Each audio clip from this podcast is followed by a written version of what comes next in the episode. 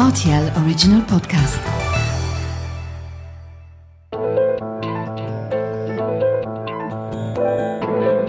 Vous avez comme un accent le podcast sur les langues, la langue française et le multilinguisme au Luxembourg. Je suis Terence Jarroz et bienvenue dans ce 20e numéro de Vous avez comme un accent.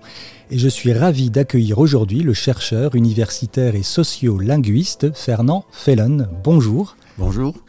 Alors, vos travaux sur les langues et plus précisément l'utilisation du français sur le marché du travail au Luxembourg ont eu un certain retentissement depuis au moins ces 20 dernières années. Alors je suis d'autant plus ravi de vous recevoir dans ce podcast car je ne vous ai jamais rencontré personnellement, mais j'ai toujours lu avec beaucoup d'attention euh, certains de vos articles et surtout vos interventions dans les médias luxembourgeois.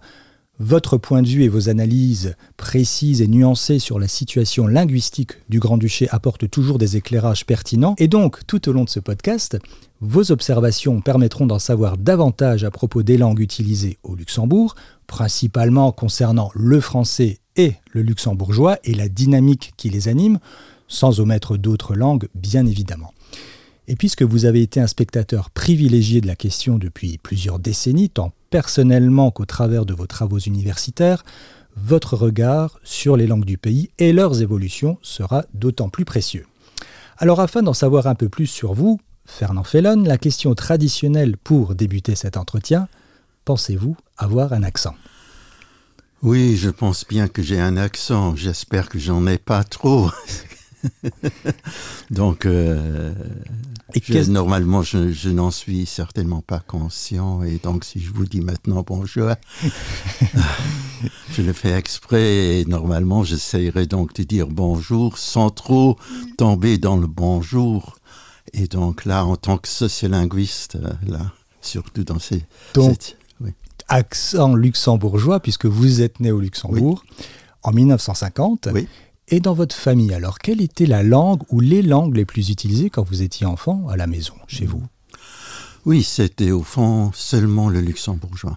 Donc, euh, le luxembourgeois était utilisé quotidiennement. Le français n'avait pas de présence dans notre foyer, quoiqu'il avait une présence subliminale.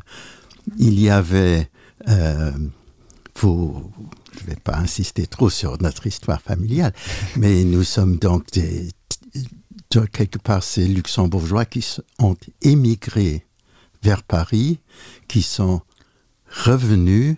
Ma mère est née à Paris. On disait quand elle est revenue jeune euh, enfant au Luxembourg, elle ne parlait même pas le luxembourgeois. Mhm. Il y avait toujours une partie de la famille qui était restée là-bas, qui était présente virtuellement. Il y avait ma tante qui était belge, mais qui ne parlait pratiquement jamais le français, elle parlait tout à fait bien le luxembourgeois, mhm. mais quelque part, donc, c'était présent de façon... Oui. Oui, absolument. Donc vous faisiez partie d'une famille luxembourgeoise qui, était, euh, qui faisait partie de l'émigration, donc qui, qui était partie en France pour revenir, ou mieux revenir après au Luxembourg. C'était aussi une famille d'artisans, donc là, il n'y avait pas de, de grands débats intellectuels, de, livres mhm. français, il y avait peu de livres à la maison. Mhm. Mais déjà un terreau euh, multiculturel et multilinguisme qui, qui, ne sortait pas encore totalement, mais qui, qui était là, en fait. Qui, était là, et puis on avait un certain contact avec mhm. euh, une partie, notamment une tante, la tante Lisa de Paris, dont on parlait tout le temps, et qu'on allait visiter... Euh, rare, très rarement, mm. dans les années 50, on, ne voyageait pas comme, comme aujourd'hui. Mais comme petite anecdote, moi je sais le premier mot français que j'ai dit. Oui. Je, dois avoir 9 euh, ans, donc là j'avais tout, à, tout au début de, de, ma carrière scolaire luxembourgeoise. Et,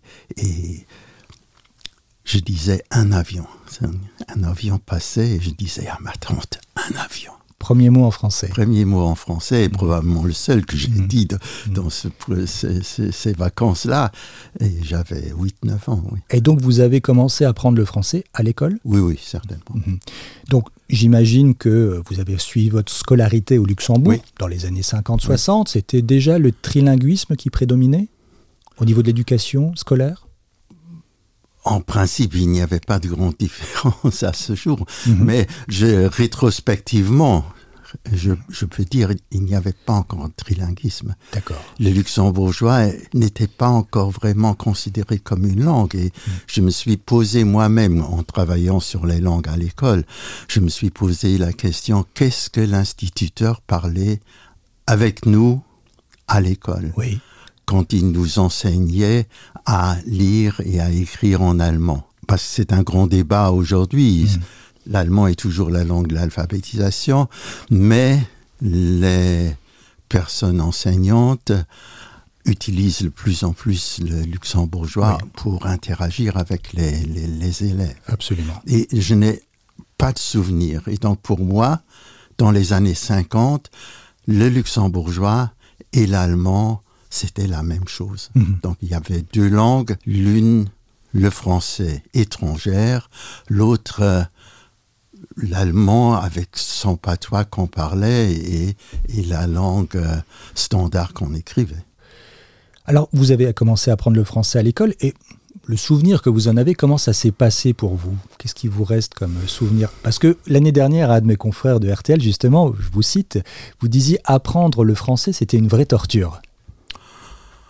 Oui, oui, quelque part, mais je, ne- je, c'est, c'est pas mes souvenirs. hein. Mhm. C'est, c'est, c'est, c'est la discussion. Oui. Mais comme moi j'ai réussi, j'étais donc à l'Athénée, et j'ai réussi euh, aussi en français, et donc c'est ce qu'on m'a appris. Mais là aussi, rétrospectivement, je, je sais qu'on nous a torturés, et euh, bah, on aura peut-être le loisir de revenir euh, là-dessus. Oui, parce Mais- que vous parliez avant le français langue étrangère et le français langue apprise, en fait, Le français, langue apprise, à l'école. langue de la réussite scolaire Oui. surtout. Mhm. Langue de la réussite.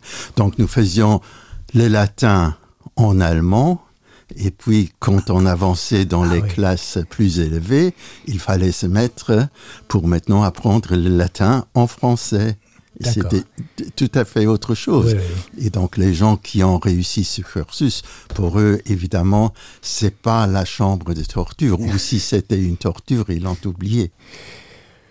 Est-ce que votre relation avec le français a beaucoup changé au fil de votre vie? Et Comment vous pouvez décrire l'évolution pour vous, d'abord, hein, pour vous personnellement, dans votre quotidien et dans votre vie professionnelle tout au long des années? Ben, moi, je pense que ma trajectoire est typique pour Luxembourg parce que, comme je viens dé- déjà de le dire, dans les années 50, le français, c'est des langues de prestige et de réussite sociale. Et après l'Athénée, je suis allé faire mes études en Allemagne. Oui. Ne me demandez pas pro- pourquoi. Peut-être l'amour euh, vers le français était trop platonique. Et puis, euh, quand je suis revenu, euh, donc là, j'ai quand même, pendant une dizaine d'années, pratiquement pas pratiqué le français. Et quand je suis revenu, je me suis quelque part remis au français. Donc là, le français était aussi un peu ma langue de travail.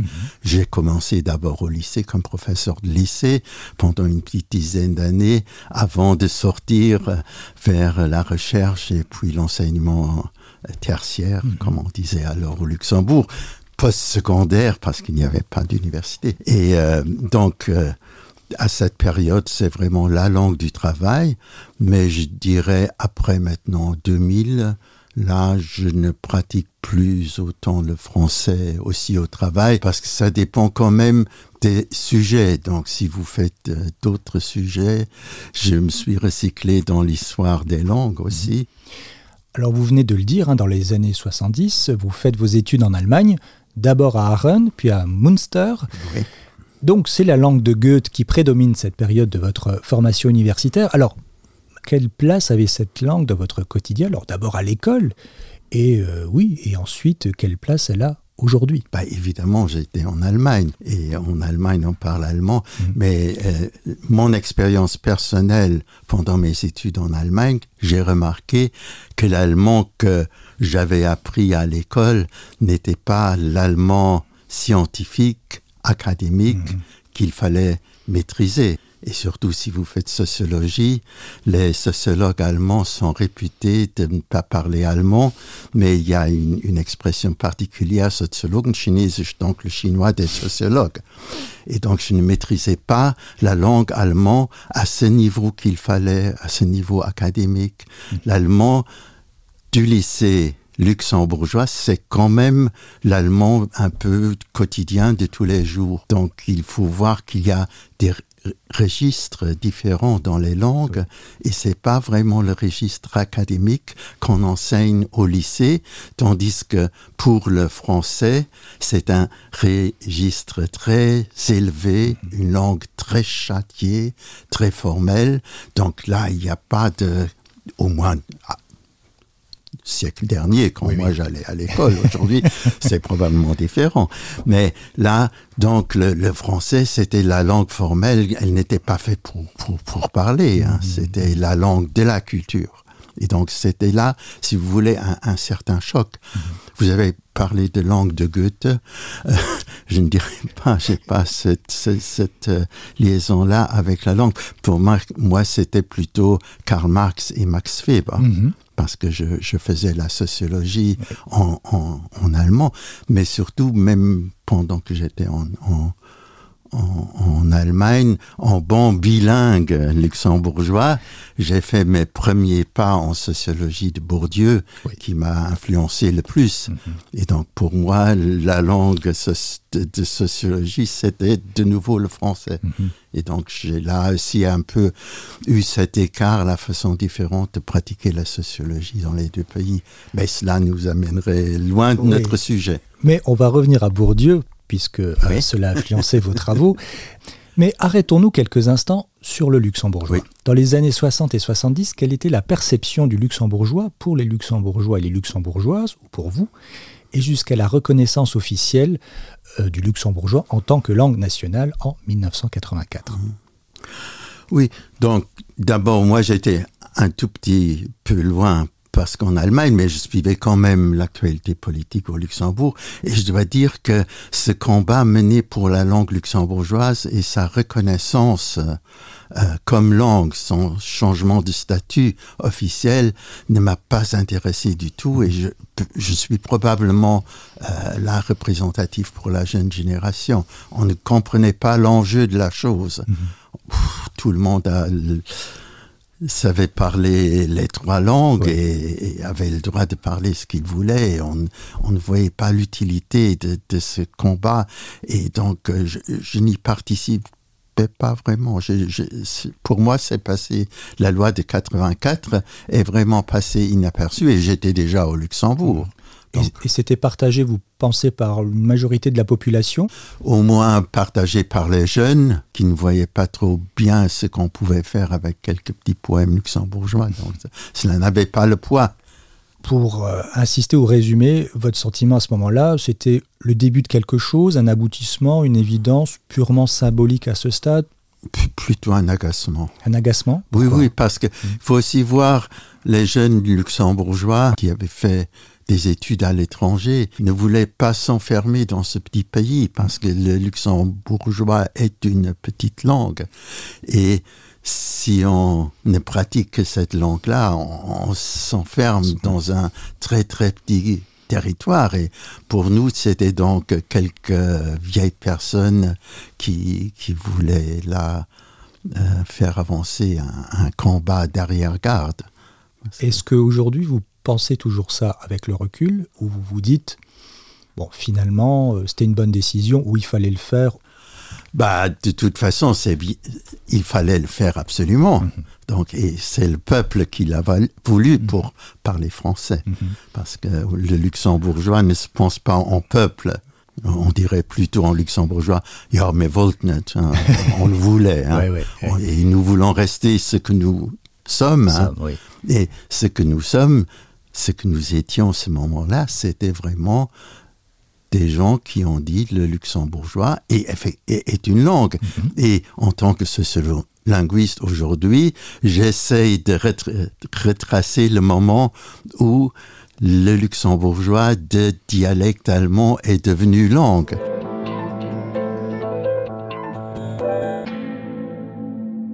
Fernand Fellon, vous avez fait une carrière universitaire en tant que sociolinguiste et certains de vos travaux se sont focalisés sur le marché linguistique, pour le détail une approche empruntée au sociologue Pierre Bourdieu. Et donc vous avez produit de nombreux travaux et articles sur la question, et plus précisément sur l'utilisation du français sur le marché de l'emploi luxembourgeois, notamment par exemple au travers d'une étude devenue fameuse qui analysait les offres d'emploi que vous avez débutées en 1984, hein, je crois, et que vous avez actualisées pendant plus de 30 ans. Alors comment vous en êtes venu à cette discipline et à ce thème précis, notamment la langue française et le marché du travail linguistique luxembourgeois, comme champ d'études? Oui, de toute façon, donc moi je me considère en tant que sociologue et sociologue de la société luxembourgeoise, on tombe nécessairement sur les langues mhm. parce que la maîtrise des langues, j'insiste bien, des langues est bien un des marqueurs centraux du positionnement social au Luxembourg. Et beaucoup de choses passent, par les langues. Et dans ce sens, je suis typiquement un disciple de Bourdieu. Le marché linguistique, comme il l'appelle, était aussi très important. Cela est une partie une petite partie dans ses travaux, mais il insiste quand même sur l'importance de cette chose. Et pour moi, c'était aussi, euh, quelque part, j'essayais de, de, de, comprendre l'intégration des, des, nouveaux venus au Luxembourg. Et donc là, ce thème s'imposait. Et puis, donc le marché linguistique est un outil très fort pour, pour expliquer les choses. Alors on va revenir un peu plus tard sur le marché linguistique et le marché du travail, ou les langues, sur le marché du travail luxembourgeois, rapidement, mais pour parler des autres langues aussi. C'est ça qui me paraît important parce que vous avez soulevé quelque chose de, capital en fait. Mm. Mais revenons un petit peu sur la langue française. Nous l'avions évoqué récemment avec Maisie Gorza, la directrice de l'Institut national des langues, le français reste une langue très demandée en apprentissage, tout comme le luxembourgeois d'ailleurs, pour des raisons différentes. Tout ça pour dire que la langue française reste toujours la langue la plus demandée sur le marché du travail. Alors est-ce que c'est quelque chose que vous confirmez? Est-ce qu'il y a des évolutions et des nuances à apporter selon vous? Oui, d'abord je confirme, statistiquement et en moyenne, si on prend le marché du travail au Luxembourg, dans son ensemble, le français est la langue la plus demandée, mais il faut, faut nuancer dans ce sens que le marché du travail luxembourgeois est fortement segmenté. Et les différents segments ont leurs règles propres particulières et les langues contribuent en partie, mais en partie seulement, mm-hmm. à cloisonner ce marché. Donc, euh, la langue luxembourgeoise, dans beaucoup de segments de ce marché, est érigée quelque part aussi en mur protecteur. Une sorte de cordon linguistique. Oui. Mais ceci vaut surtout, je dirais surtout, euh, oui, pour les postes les moins qualifiés, parce qu'à côté des langues, il y a aussi quand même d'autres compétences qu'il faut avoir. Mais si vous, descendez, si vous allez maintenant dans des secteurs où la seule euh, compétence est de savoir parler, accueillir les gens, là, les langues prédominent. Mmh. Et vous avez différents segments où le français prédomine. Par exemple, si, si vous allez dans les magasins, la question du français se pose. Euh, avec le français, on peut déjà accueillir beaucoup de gens au Luxembourg. Mhm. Alors au Luxembourg, le français est une langue officielle, et plus précisément une des langues officielles, comme l'allemand. Et le Grand-Duché fait partie de la famille des pays francophones, mais c'est une francophonie quelque peu contrariée, on peut dire, car pour les autochtones, cela ne va pas foncièrement de soi. Alors vous, vous parlez plus volontiers de francophilie, voire de francographie ou de francographe, plutôt que de francophone en ce qui concerne le Luxembourg. Alors est-ce que vous pouvez nous expliquer un peu ces, nuances? Ben, Je dirais francophilie, c'est notre génération, donc les c'était dans les années 50, les gens qui ont donc euh, fait leur euh, école 50, 60, euh, peut-être encore 70, là on inculquait aux gens une certaine francophilie. Mhm. Mais je pense que les jeunes générations d'aujourd'hui ne la partagent plus. Et l'aspect francographe, cela vient de notre langue législative qui est le français. Donc l'administration luxembourgeoise écrit traditionnellement en français et parle luxembourgeois. Hmm. Et c'est là, évidemment, un certain paradoxe et qui rend les choses aussi difficiles. Et de manière générale, cette fois, quelles pourraient être vos observations à propos de la langue française aujourd'hui, ici, au Luxembourg? Et j'imagine que vous avez remarqué des évolutions et des changements. Oui. Euh, je dirais que la position du français dans le monde est en train de changer. Donc il faut voir que la position du français comme langue universelle qu'il était certainement au XVIIIe et encore au XIXe siècle, mm-hmm. comme langue de la diplomatie qu'il était encore au XXe siècle, a fortement changé. Et c'est aussi ce que ressentent les jeunes générations. Nous, on rêvait de Paris.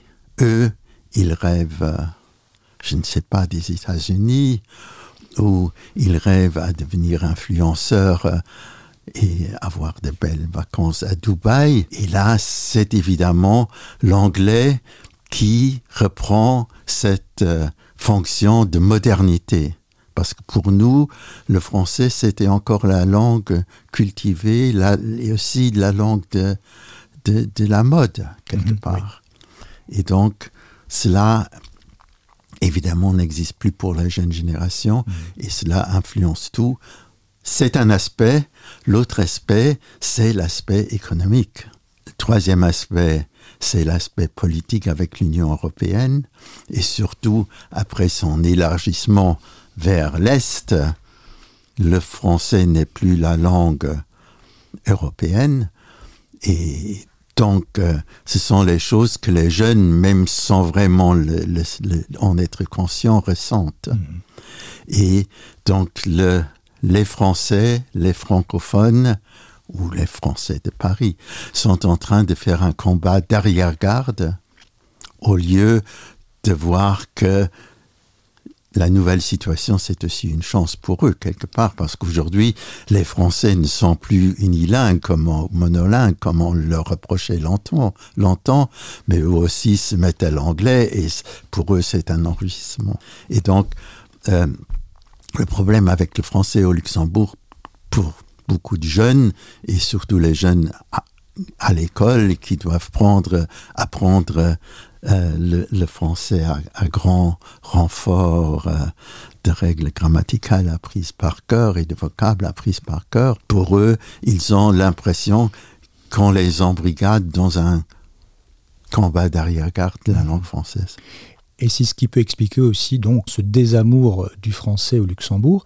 Alors vous, vous allez plus loin quand vous décrivez la relation des luxembourgeois ou luxembourgeoises envers les langues du pays apprises et notamment le français, vous qualifiez ça parfois d'insécurité linguistique. Comment vous pouvez un petit peu mhm. expliquer ce concept?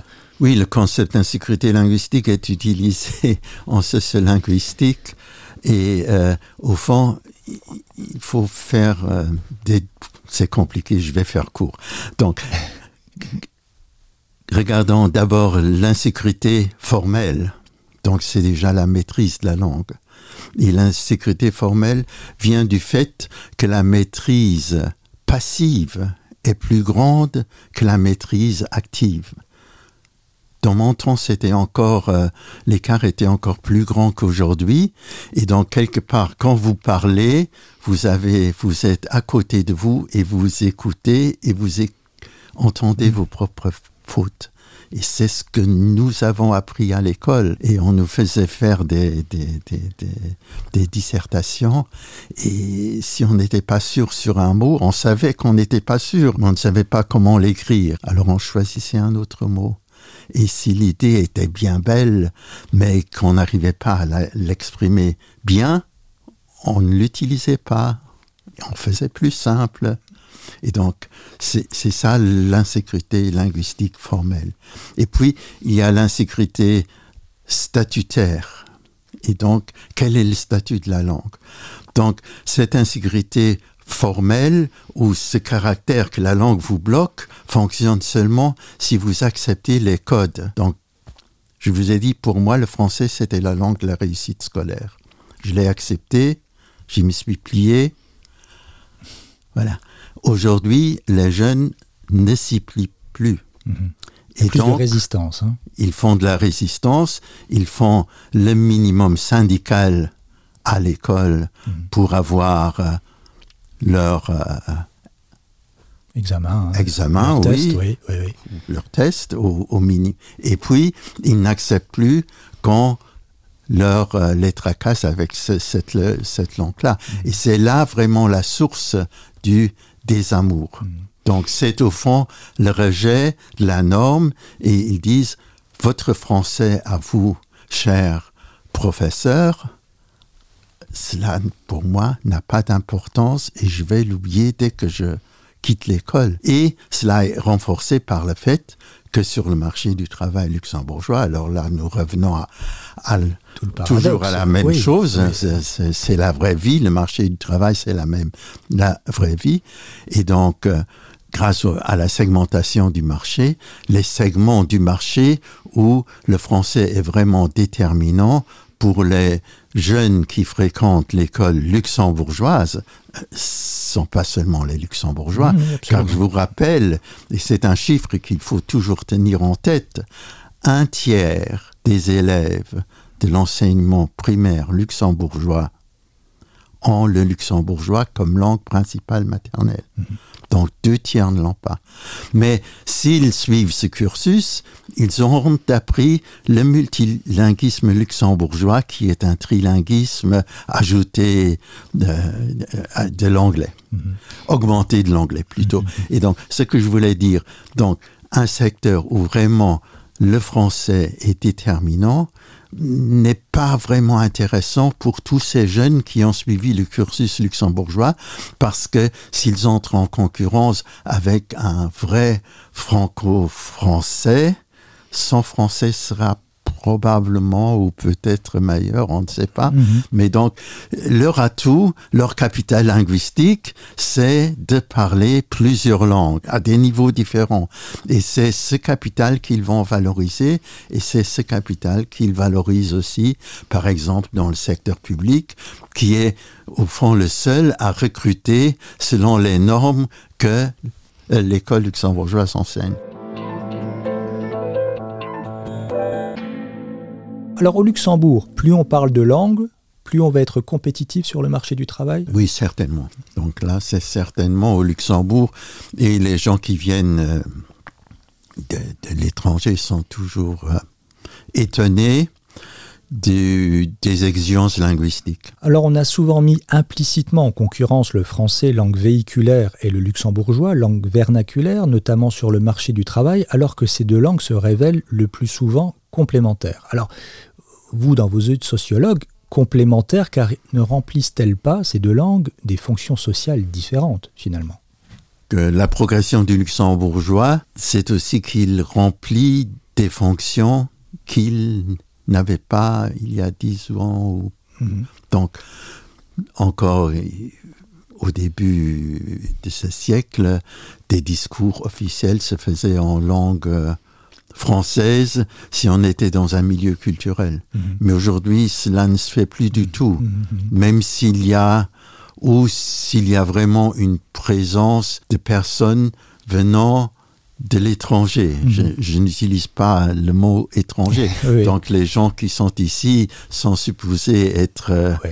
appartenir à notre communauté.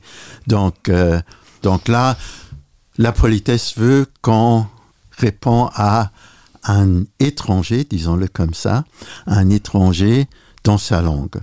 Donc c'est là une, règle qui, qui existe encore aujourd'hui. Mais ce qui a changé, s'il y a des nouveaux venus qui sont là pendant un certain temps, on attend aujourd'hui plus qu'ils s'intègrent linguistiquement. Encore, euh, vers, cela a changé vraiment au, vers 2000, où cela a changé officiellement Oui. avec un discours de Jean-Claude Juncker. Venir, oui, donc Juncker qui était plutôt germanophile. Mhm. Et avant, on disait aussi aux immigrés, vous n'avez pas besoin d'apprendre le luxembourgeois. De toute façon, personne ne le parle. C'est pas une langue. Apprenez le français. Cela vous suffira. Et aujourd'hui, par contre, on exige des gens qui veulent rester au Luxembourg et participer à la vie publique. On exige plus ou moins qu'ils euh, apprennent le luxembourgeois. Oui. C'est d'ailleurs euh, retraduit dans notre loi sur la nationalité. C'est seulement depuis 2001 qu'on exige que les gens apprennent le luxembourgeois comme préalable, et c'est seulement à partir de 2008 que cela a été vraiment sérieusement codifié. Oui, oui. c'est un peu Jean-Claude Juncker, hein, le Premier ministre de l'époque, qui a un petit peu impulsé tout ça. Hein. Il prioritisait le luxembourgeois. Alors peut-être que cela s'est fait un peu au détriment du français, mais euh, bon, vous l'évoquez aussi hein, de temps en temps. Ça a été une vraie volonté politique quelque part. Oui, non, moi je ne vois pas comme ça. c'est intéressant. c'est une question. Hein, euh. moi, dans, dans, ce sens, moi, je, la politique luxembourgeoise n'est pas très proactive, on le dirait. Mhm. Elle ne prend pas d'initiative, elle est toujours euh, en retard de deux guerres. Donc c'est la communauté linguistique qui l'a exigé. Et de même, la loi de 84, c'est en 1948 euh, que la Chambre a décidé de faire cette loi. Ah, ah oui, ça met beaucoup de temps, effectivement. Ça met beaucoup de temps. Et ce changement du statut du français, qu'on l'utilisait moins, cela s'est fait pendant toute cette phase, pendant pratiquement la deuxième moitié euh, du, du dernier siècle. dernier. Et donc c'est pas Juncker qui va euh, initier, mais qui va tirer des conséquences. Dans un article que vous aviez écrit il y a une dizaine d'années, intitulé plus précisément le statut du français sur le marché linguistique du Luxembourg, le choix de la langue comme enjeu d'un champ scientifique en devenir, c'était le titre. Vous évoquez quelques situations linguistiques de manière d'ailleurs assez mm. humoristique, on parlait de bienséance linguistique d'ailleurs, dans le domaine professionnel de la mm. recherche scientifique mm. au Luxembourg. Et surtout, vous soulignez comment la langue anglaise s'est imposée notamment au FNR, donc au Fonds national de la recherche, et par extension à l'Université de Luxembourg créée et ouverte en 2004. Et cela semble s'être fait un petit peu contre toute attente et aussi à l'encontre du principe des langues officielles et administratives dans le pays. Alors, est-ce que vous aviez déjà pressenti ce qui allait se passer quelques années plus tard, et donc aujourd'hui, c'est-à-dire une pénétration importante de la langue anglaise dans l'espace linguistique luxembourgeois? Bah, Le changement linguistique ne vient pas c'est du, Luxembourg. Nous sommes tellement petits, nous ne faisons que suivre une euh, évolution internationale. Et donc c'est intéressant que c'est juste par la science que l'anglais est aussi à pénétrer l'administration publique. Au, Luxembourg, pour vous, c'est un peu là que ça, ça a commencé, en fait. Oui, oui, donc mm. c'est le vecteur, c'est surtout aussi parce que euh, l'université, la recherche est quand même vue comme une des débouchés des lycées. Et donc, si dans le temps, il fallait donner une grande importance aux Français, et l'idée était qu'on puisse aller après le lycée, faire les études soit en Allemagne, soit en français, euh, soit en France, soit en ou en Belgique, mhm. sans qu'on ait besoin de se poser la question au, fil de la scolarité lycéenne. Et donc c'était là un des arguments forts pourquoi il fallait vraiment maîtriser à un niveau très élevé, à un niveau universitaire, l'allemand et le français. Mhm. Donc c'était là l'argument. Mhm. Mais maintenant, comme la langue de la recherche est l'anglais et que beaucoup de jeunes vont faire les études en, en, langue anglaise, pas en Angleterre, parce que c'est trop cher. Oui, oui, oui mais ils vont chercher des universités anglophones dans d'autres pays. Oui, c'est ça. Hein. Donc maintenant, les universités, il y a une forme de tendance hein, où les universités proposent de plus en plus de cours en anglais, quel que soit le pays, hein, l'Allemagne, mmh. en Belgique, en France. Ce qui d'ailleurs, euh, pour certains, les universitaires en premier, euh, peut poser un certain nombre de problèmes qu'on ne va pas aborder ici, une sorte d'uniformisation de la pensée à terme. C'est un autre débat, bien évidemment, mais qui est quand même très important.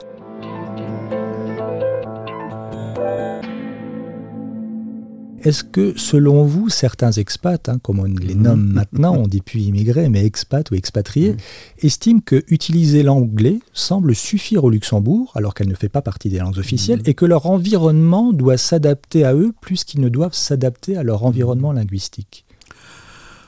Oui, je l'observe aussi et c'est normal, c'est toujours la langue dominante. Si vous parlez la langue dominante, vous avez vraiment un avantage. Et comme la langue dominante en Europe est aujourd'hui l'anglais, les gens, les nouveaux venus instruits, appelons-les comme ça, les expats qui viennent pour un certain temps, euh, viennent avec cette idée qu'avec l'anglais, ils peuvent aussi bien travailler à Bruxelles qu'au Luxembourg et que maintenant le pays luxembourgeois soit officiellement trilingue et que Bruxelles soit officiellement bilingue. Mhm. Ça, ça n'a a peu d'influence sur eux. Mhm. Donc il faut voir que dans ce sens, euh, le match pour le français ne se joue pas au Luxembourg. De toute façon, si vous avez aussi l'immigration traditionnelle, donc l'immigration moins qualifiée qui vient pour faire un travail manuel, même si ces travailleurs viennent de pays réputés latins, s'ils ont une expérience de langue étrangère, c'est l'anglais. Cela se voit pour les Portugais et puis et aussi pour euh, les Italiens et puis euh, pour euh, un, un, autre facteur qui est peut-être plus fort encore, l'immigration est aussi en train de changer de par l'origine de cette immigration. Donc les gens qui vont venir des pays de l'Est ou des pays nordiques ont une autre relation aux Français. Oui, parce qu'avant, le Luxembourg s'adaptait linguistiquement selon les langues des pays frontaliers, français-allemand, ou des vagues migratoires successives hein, de nationalités communes, comme vous venez de, de, le dire, et qui défendaient, conservaient un fort et juste attachement à leur langue, comme le portugais et l'italien. Mais aujourd'hui, l'anglais ne semble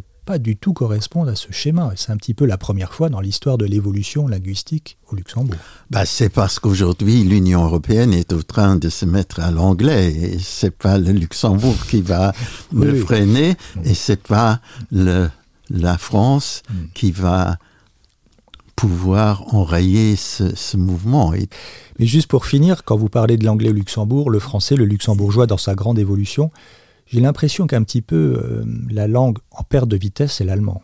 Dans, dans, toute cette dynamique. Oui, oui, vous avez raison.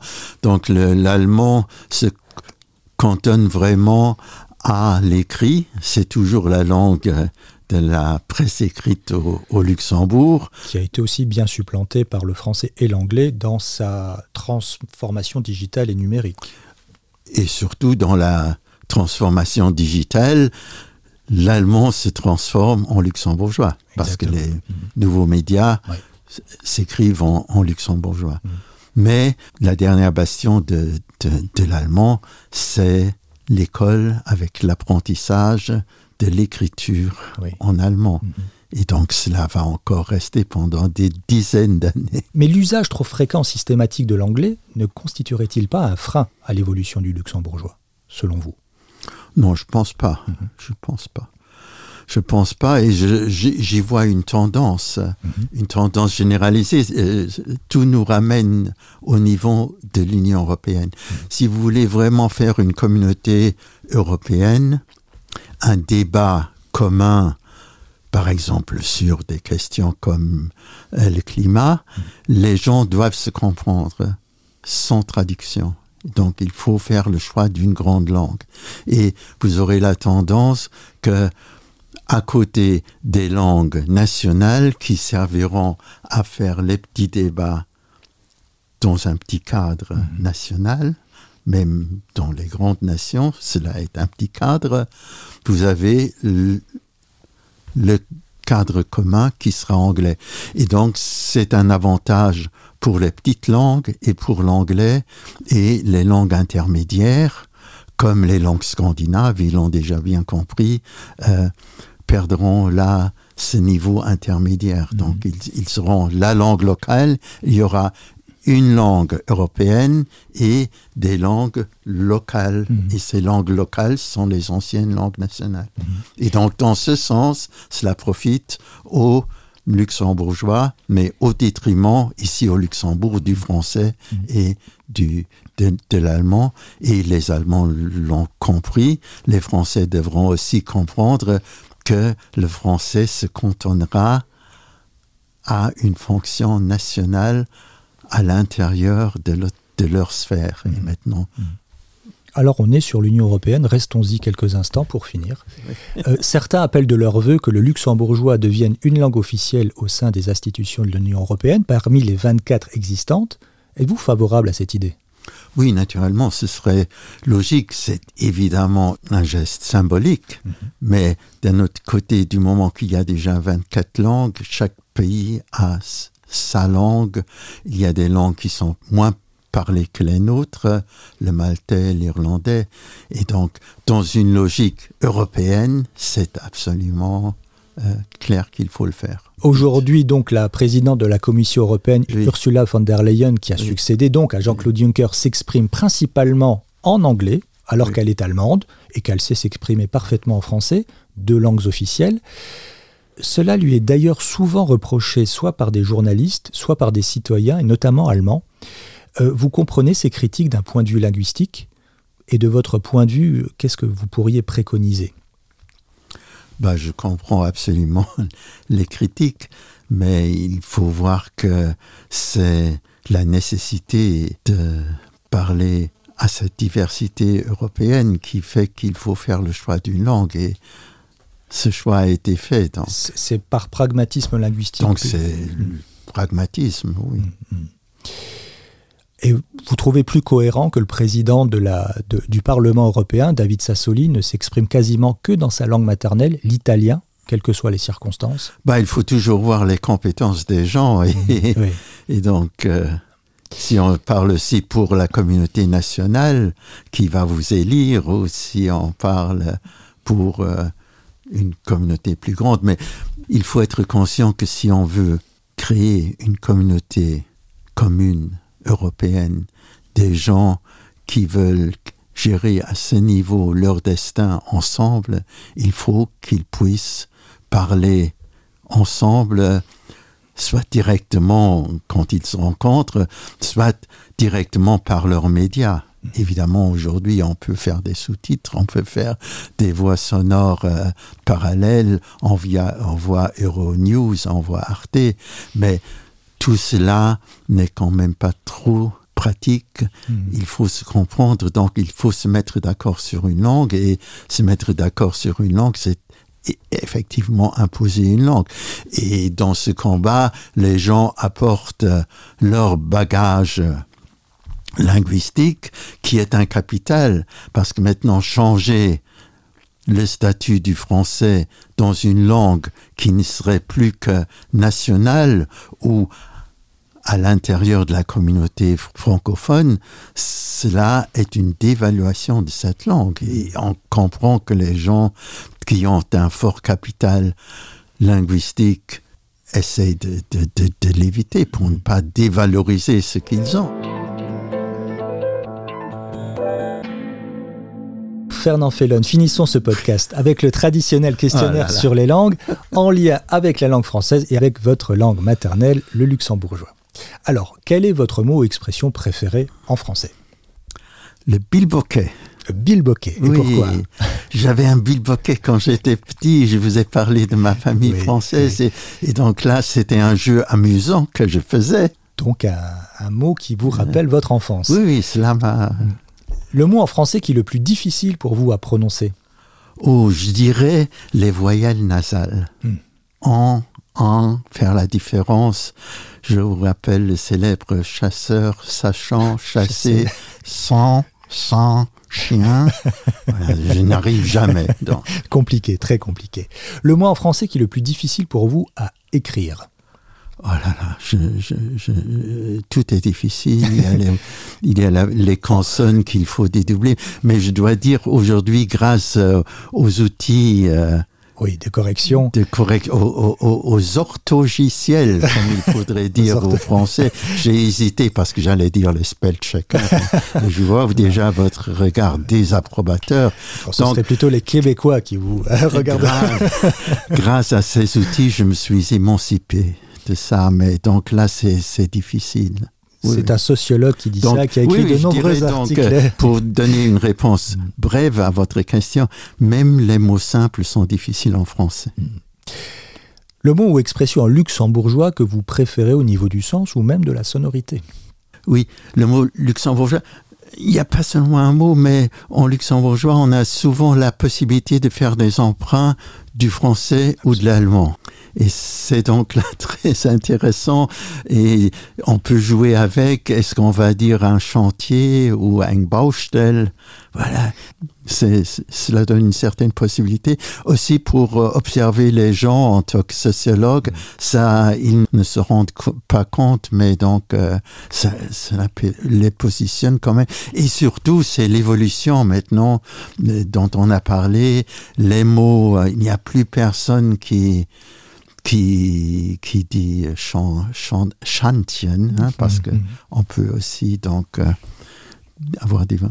Et donc c'est la bouche d'aller là. Mhm. Ich liebe dich. Les jeunes disent Ich liebe dich. Mhm. Je, je, je t'aime. Mm. Ça ne se disait pas de mm. notre temps. Et c'est vraiment de l'allemand pur. Même. Mm. Quelle langue aimeriez-vous parler ou maîtriser aujourd'hui? Pour quelle raison? Ah, Moi, je dirais pour une raison pragmatique, l'anglais et, et, mais vous, oui. Mais vous le parlez euh, mais pas assez bien. Ah, pas assez bien. Alors justement pour dire, on parle de langue anglaise. En fait, quand on parle ici ou ailleurs l'anglais, on parle d'anglais international, voire comme on dit maintenant de globish oui, oui, oui, de broken English. Mais là, on est d'accord. Comme je l'ai déjà dit, le fait que euh, le, du Brexit, là, il y a une nouvelle chance pour cette langue. Mhm. Donc, il y a un, globish qui va. Et finalement, est-ce que ce ne serait pas plus simple de changer le nom de cette langue? Ne pas l'appeler l'anglais, mais autrement Enfin, il faudrait trouver un mot. Ah, l'européen Je ne sais pas. Alors, un livre, un film ou une chanson en langue française, francophone hein, bien évidemment, que vous appréciez particulièrement ou qui a changé quelque chose pour vous vous qui parliez de francophilie. Oui, oui, moi je dirais donc ce, ce qui fait aussi jusqu'à ce jour le lien, mon lien avec la France, c'est vraiment le lycée, on nous a fait lire, on nous a recommandé de lire Balzac, Zola, et j'en ai lu des tonnes de romans et cela m'a vraiment façonné.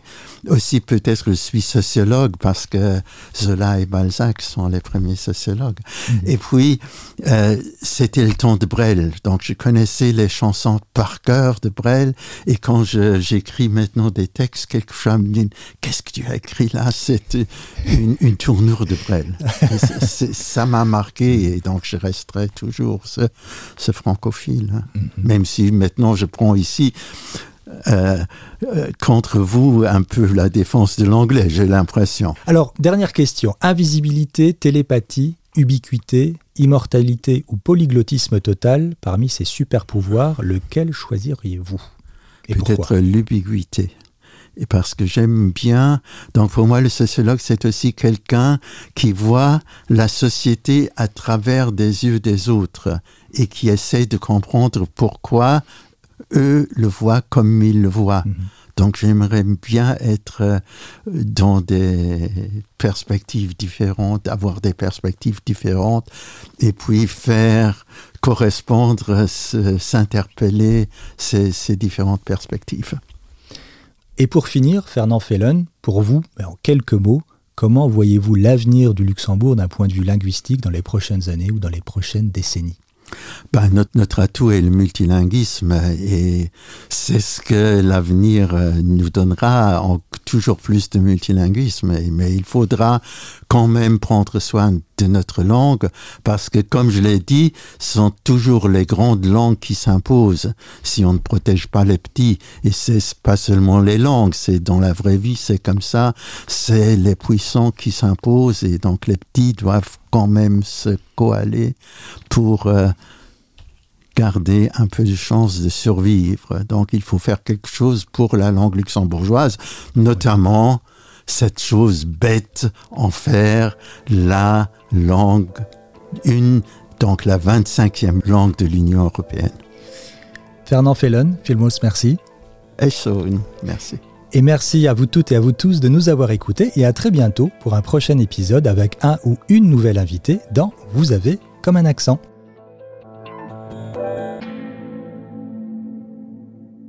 RTL Original Podcast.